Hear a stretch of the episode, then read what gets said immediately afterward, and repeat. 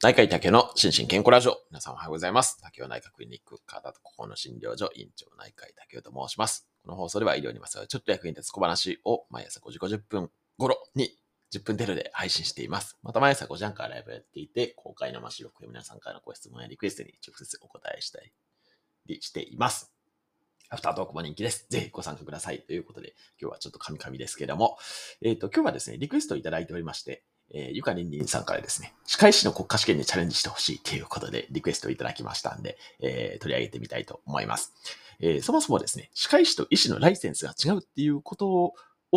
結構ね、知られてない方もいらっしゃるんですけども、歯科医師とですね、医師のライセンスは全然違います。そもそも入学過程から違いますよね。医師は医学部で、歯科医師ですね、歯医者さんは歯学部っていうことで、まあそもそも大学の入学の時点で全然違いますっていうのがありますし、えー、あとは、まあ、医師のね、この教育課程の中でもね、一応歯の勉強はするはするんですけれども、でも本当にね、授業としたら、ちょっと今はわからないですけどね、僕が大学にいた当時はもう10コマとかそれぐらいしかなかったかなというふうに思います。なので、えっと、実はね、医師ってね、歯のことはね、えー、結構苦手としてる人も多くって、まあ私自身もそうなんですけども、えっと、まあ、医科歯科連携とか言ったりもしますけれども、その歯科医師とか、まあ、歯科衛生士さんも含めてですね、その歯科とどういうふうに連携するかっていうのはね、結構、テーマとして取り上げられたりすることもあります。はい。で、あとは、そうそう、私がね、えっと、その大学時代に教えてもらった先生とかもそうなんですけれども、医科と歯科のね、ダブルライセンスの先生ってね、えー、少ないんですけどね、いらっしゃるんですね。まあ、要は歯医者さんでもあり、医師でもあるっていう先生ですね。で、まあ、この、えっと、私がね、今、あの、一緒にね、プロジェクトをさせていただいてる、誤嚥性肺炎のプロジェクトの中にもね、そういうダブルライセンスのね、先生いらっしゃるんですけれども、これはね、もうなんか、鬼に金棒というか、すごいなっていう感じしますけれども、でもね、日本では非常にレアですね。はい。っていう感じで、えっ、と、歯科医師国家試験に行きたいと思いますけど、今日取り上げるのはですね、第110、何回だったかな ?5 回ですね。歯科医師国家試験の問題ですね。まあ、まさに今年、ん？あ、違う、116回か。失礼しました。110? ちょっとお待ちください。自分で選んどいてわからなくなりましたが、115回かな。はい。の医師、えー、医師じゃない、歯科医師国家試験の問題ですけれども、おまあ、ざっとですね、えっと、このリンクに貼らせていただきましたんで、問題見ていただけたらというふうに思うんですけれども、まあ、難しいですね。まあ、当然ですけれどね、歯科の問題、歯の問題が多いんですね。あの、まあ、当然ですけども。で、まあ、うんと、その歯以外の問題はね、まあまああって、えっと、特にこの A 問題のね、前半ですね、先ほどちょっとコメントにもありましたけど、この辺はね、えっと、歯以外の問題もあったりするんですけど、その基礎医学的な問題とかですね、もあるんですけれども、ただ、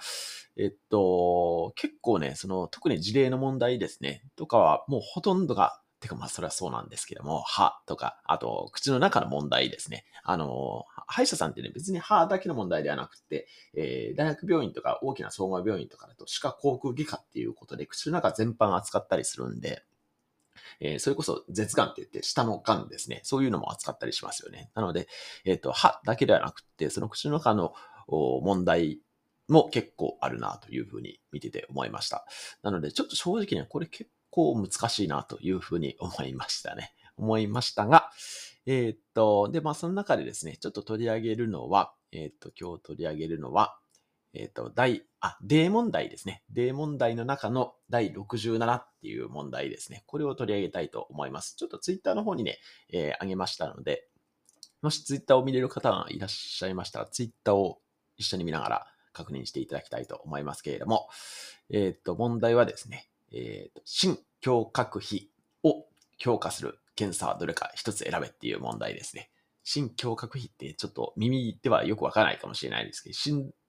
は心臓の心ですね。で、胸郭っていうのは、あの、胸に、えっ、ー、と、何ですか、核。えっ、と、へ、隔てる核じゃないんだよな。これ、えっ、と、何の核って言ったらいいんですかね。まあ、核。ね、比、比率の比ですね。はい。を評価する検査はどれかっていうことで、A、心電図検査。B、心臓超音波検査。C、スパイロメトリー。D、で、胸部 X 線検査。E、心臓カテーテル検査のどれでしょうかっていうことで、一つ選べっていうことになっております。はい。ということで、えー、じゃんじゃん答えていただけたらと思うんですけれども、いかがでしょうか？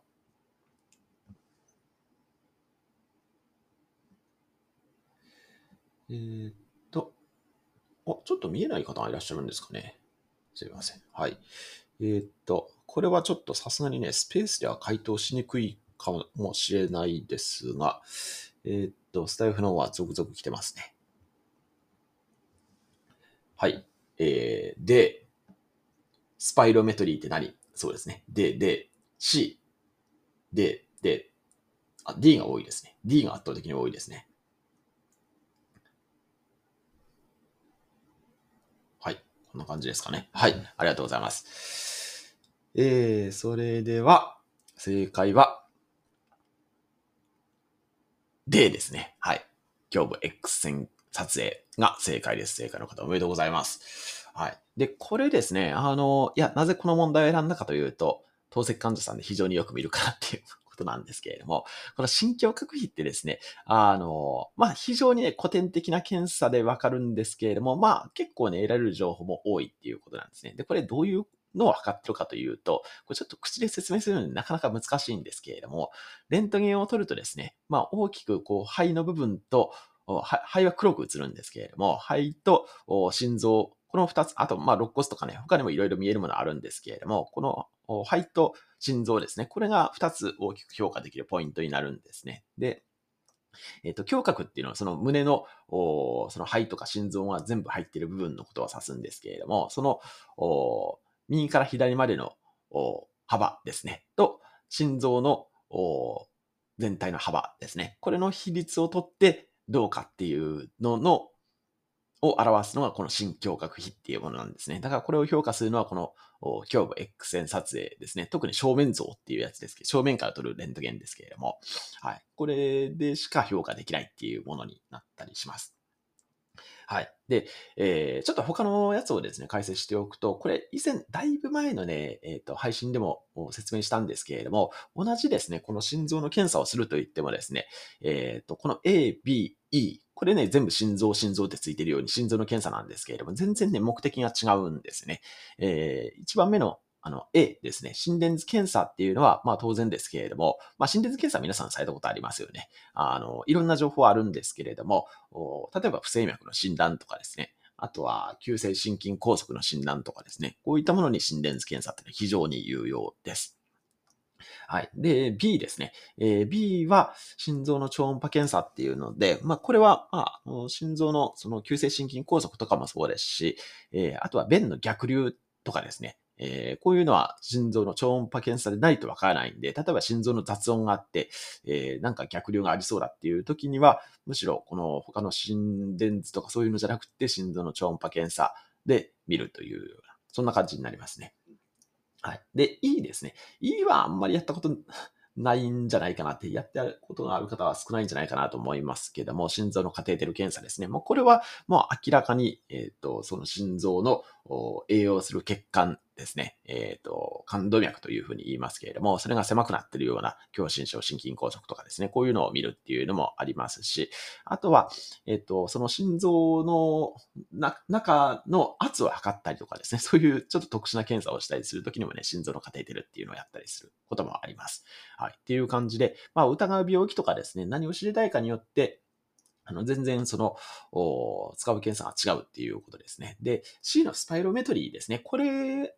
を初めて聞いたっていう方もいらっしゃるかもしれないですけど、これね、呼吸機能検査ですね。これ、えっ、と、以前の配信でね、ちょっと僕が真似したものがあるので、そちらもぜひ聞いていただけたらと思うんですけれども、これは、あの、呼吸機能検査ですね。えっ、と、と、あの、手術の前とかに必ずやりますけれども、